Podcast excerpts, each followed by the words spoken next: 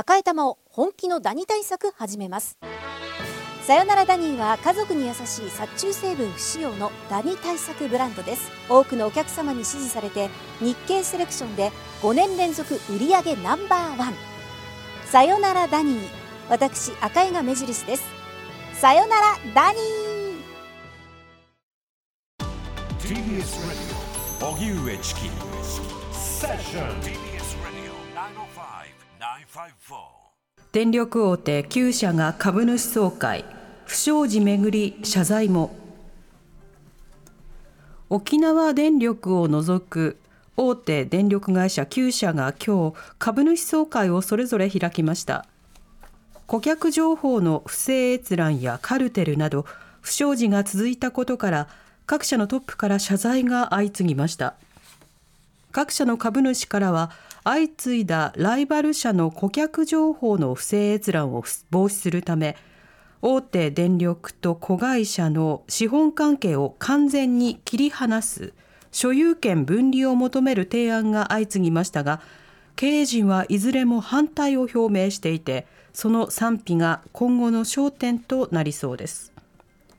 そのような中東京電力は夏頃を予定している福島第一原発の処理水の海洋放出について廃炉作業を進めるために決して先送りできないものと強調して株主に対し理解を求めました。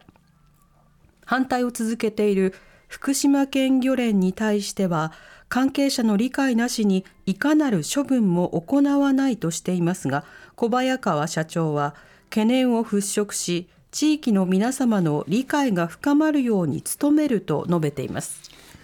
では沖縄電力を除く電力大手9社で株主総会が開催、はい、こちらの動きについて電力システムに詳しい法政大学社会学部教授の高橋博さんにお話を伺います、はい、高橋さんこんにちはこんにちは。よろしくお願いします。よろしくお願いいたします。さて不祥事が相次いだ直後の総会ということになりました。この電力会社各社にどんな不祥事があったのか改めて教えてくださいはい、大きく2つありました。1つが、まあ、顧客情報の不正閲覧ということです。これは、あのまあ、電力会社送配電部門っていうのを持っているわけですけれども、はい、小売市場は自由化されてますので、たくさん新電力が入っていると。で彼らも送配電部門送配電網を使う必要がありますので、うん、えー、電力会社の大手電力の送配電部門は、新電力の顧客情報をすべて持っています。はい、でこれは当然同じ、同じ電力会社の送配電部門と、まあ、競合他社に当たるわけですから、うんうん、あ同じ電力会社とはいえど、自社の送配電部門は、あ競合他社、小売会社の顧客情報を見れないと、情報遮断をされているとい。うのが建前だったんですけれども、はいうん、まあ、実際はかなりまあ見放題だったというのが、この不正閲覧の方です。うん。そしてもう一つについていかがでしょうか？はい、もう一つは、まあ、いわゆるカルテル、これはまあ電力業界以外でも起こりうることなわけですけれども、うん、まあ、今回について言うと、大手電力4社の間でですね、まあ、旧独占地域、お互いの地域では営業活動を控えましょうとい。う合意がなされていて、はい、まあ、実際にこの18年から2021年ぐらいまでの間のかけての期間ですけれども、競合他社、大手電力がですね、その地域で営業活動を抑えた。結果ですね、その、まあ、その会社のシェアは下がって、もともとのその地域を独占してた大手電力のシェアが増えたと。ということが明らかになりましたので、独占禁止法違反で、あの、コートリーから過少権が課されたという事件です。うんこのカルテルについては、もう社を挙げてということになるのか、この点はいかがでしょうか？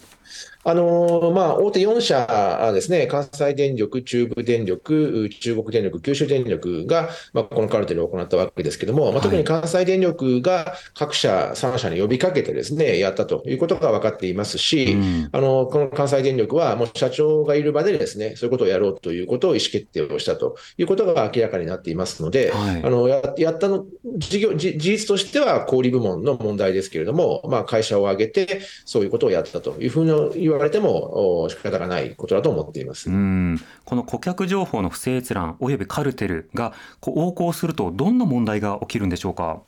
はい、あのカルテルについては、あ単純にこれも競争を、まあ、阻害をすると、はい、小売市場で、えー、競争が阻害されて、でまあ、電気料金も上がるということにつながりますので、うん、まあ、電気を買っている消費者としてはですね、え直接的に、まあ、被害を受けるということが考えられますし、うん、あと、不正閲覧の方は、あ逆に新電力の方が、まあ、不利なあ状況に置かれていると。はい、大手電力が、まあ、有有利になってですね、新電力の方はまあ、不当に不利になると、顧客情報を見られているわけですから、あということですから、結果的に新電力が例えば、まあ、経営不振に陥ったりですとか、まあ、撤退をするとかっていう意味において、えー、消費者から見ると、選択肢がどんどん減っていくというようなあ不利益がもたらされる可能性があると思います。うん。選択肢も減り、価格も上がり、切磋琢磨されなくなって、サービスの向上も遅れると、いろんな問題がありそうですが、では、今日の株主総会、どういった謝罪があったんでしょうか？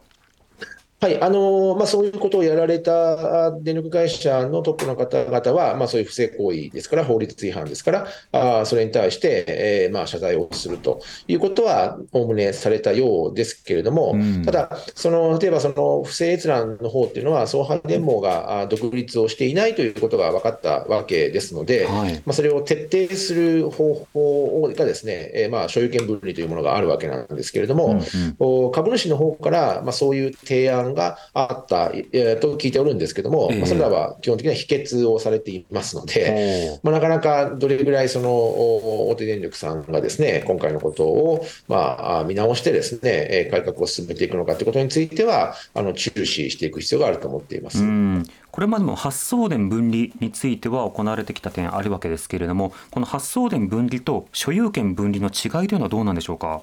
はい、あの発想点もいくつか類型があるんですが、これまで日本があ行ってきたのは、法的分離という方法で、はい、えー、送配電事業を子会社化すると。いうものです。で、子会社ですから同じグループ、資本関係があるわけですが、まあ、一応その別会社、法人としては別会社になるので、はい、まあ、独立性が高まるんではないかということでした。で、これに対して所有権分離というのは、あのもう株権ですよね、えー、所有権をもう売ってしまうと。完全に送配電事業を別会社にするということですから、当然これ、別会社になってしまったら、子会社でもグループ会社でもないわけですから、はい、まあ、独立性が確保されるであろうと、要するに不正閲覧のようなことは絶対に起きないであろうと。いうことが想定されます。うん。これに対して経営陣が拒む理由というのは、いかがでしょうか？